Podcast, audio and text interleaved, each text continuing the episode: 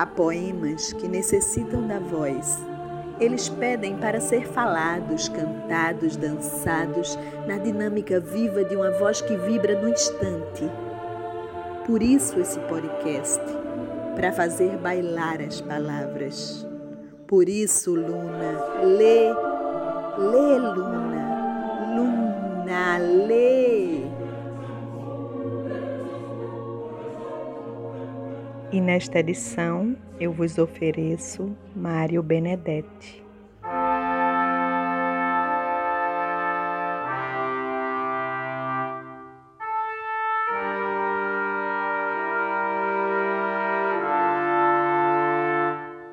Lento, mas vem.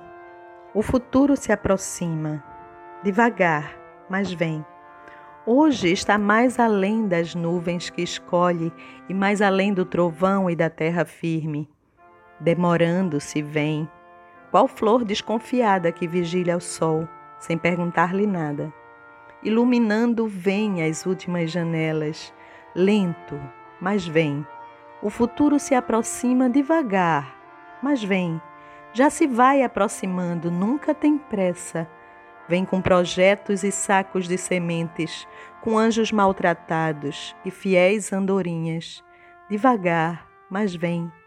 Sem fazer muito ruído, cuidando sobretudo os sonhos proibidos, as recordações dormidas e as recém-nascidas. Lento, mas vem. O futuro se aproxima devagar, mas vem já quase está chegando com sua melhor notícia, com punhos, com olheiras, com noites e com dias, com uma estrela pobre, sem nome ainda. Lento, mas vem, o futuro real, o mesmo que inventamos nós mesmos e o acaso. Cada vez mais nós mesmos e menos o acaso. Lento, mas vem. O futuro se aproxima, devagar, mas vem. Lento, mas vem. Lento, mas vem. Lento, mas vem.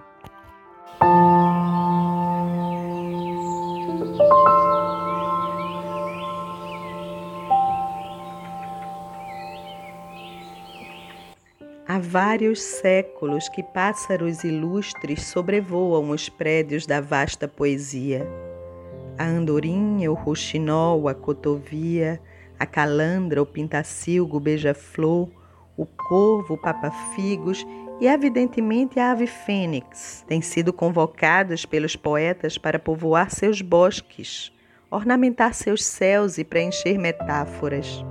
Eu aqui ponho a mão no fogo pelos discriminados, os que nunca ou poucas vezes comparecem, os pobres passarinhos do esquecimento, que também estão cheios de memória. Por isso, aqui proponho ao canário, ao pardal, ao sabiá, ao melro, à viúva, ao estorninho, ao cardeal, à rola, à gralha, ao tico-tico, ao martim pescador, ao bem-te-vi, para que alguma vez entrem no verso, ainda que apenas seja, como nesta ocasião, pela modesta porta de serviço.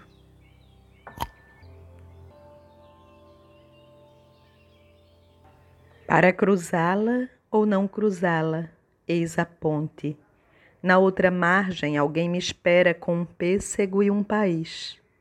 Trago comigo oferendas desusadas, entre elas um guarda-chuva de umbigo de madeira, um livro com os pânicos em branco e um violão que não sei abraçar. Venho com as faces da insônia, os lenços do mar e das pazes, os tímidos cartazes da dor as liturgias do beijo e da sombra. Nunca trouxe tanta coisa, nunca vim com tão pouco. Eis a ponte para cruzá-la ou não cruzá-la. E eu vou cruzar, sem prevenções. Na outra margem, alguém me espera com um pêssego e um país.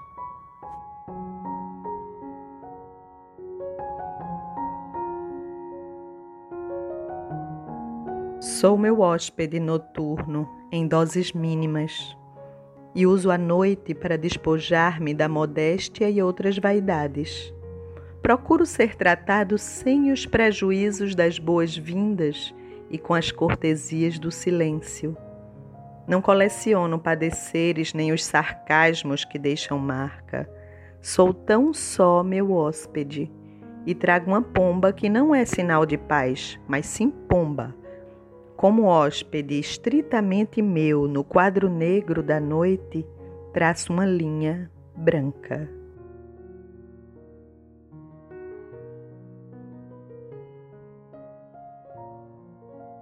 defender a alegria como uma trincheira, defendê-la do escândalo e da rotina, da miséria e dos miseráveis, das ausências transitórias e das definitivas. Defender a alegria por princípio, defendê-la do pasmo e dos pesadelos, assim dos neutrais e dos neutrões, das infâmias doces e dos graves diagnósticos. Defender a alegria como bandeira, defendê-la do raio e da melancolia, dos ingênuos e também dos canalhas, da retórica e das paragens cardíacas, das endemias e das academias. Defender a alegria como um destino, defendê-la do fogo e dos bombeiros, dos suicidas e homicidas, do descanso e do cansaço e da obrigação de estar alegre. Defender a alegria como uma certeza. Defendê-la do óxido e da ronha, da famigerada pátina do tempo, do relento e do oportunismo, ou dos proxenetas do riso, defender a alegria como um direito, defendê-la de Deus e do inverno, das maiúsculas e da morte, dos apelidos e dos lamentos, do azar e também da alegria.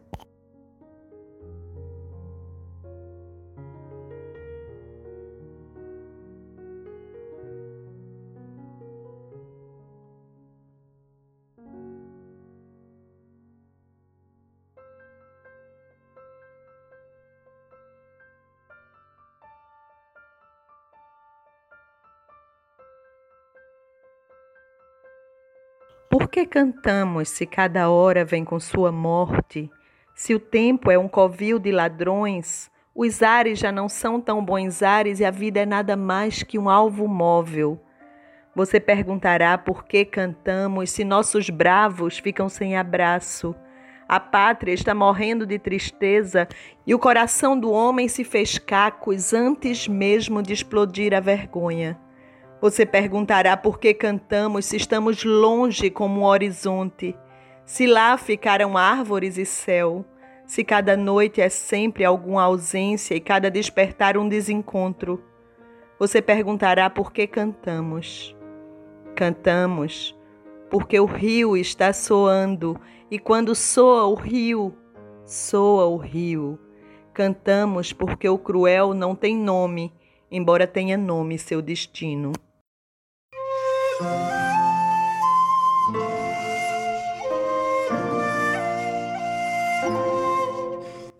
Não te rendas. Ainda é tempo de alcançar e começar de novo. Aceitar tuas sombras, enterrar teus medos, liberar o lastro, retomar o voo. Não te rendas, que a vida é isso. Continuar a viagem, perseguir teus sonhos, destravar o tempo, correr os escombros e destapar o céu. Não te rendas, por favor, não cedas. Ainda que o frio queime, ainda que o medo morda, ainda que o sol se esconda e se cale o vento, ainda há fogo em tua alma, ainda há vida em teus sonhos. Porque a vida é tua e teu também o desejo, porque o tens desejado e porque te quero, porque existe o vinho e o amor, é certo, porque não há feridas que não cure o tempo abrir as portas, tirar as trancas, abandonar as muralhas que te protegeram, viver a vida e aceitar o desafio, recuperar o riso, ensaiar um canto, baixar a guarda e estender as mãos, despregar as asas e tentar de novo, celebrar a vida e retomar os céus. Não te rendas, por favor, não cedas. Ainda que o frio queime, ainda que o medo morda, ainda que o sol se ponha e se cale o vento, ainda há fogo em tua alma, ainda há vida em teus sonhos, porque cada dia é um começo novo, porque esta é a hora e o melhor momento, porque não estás sozinho, porque eu te amo.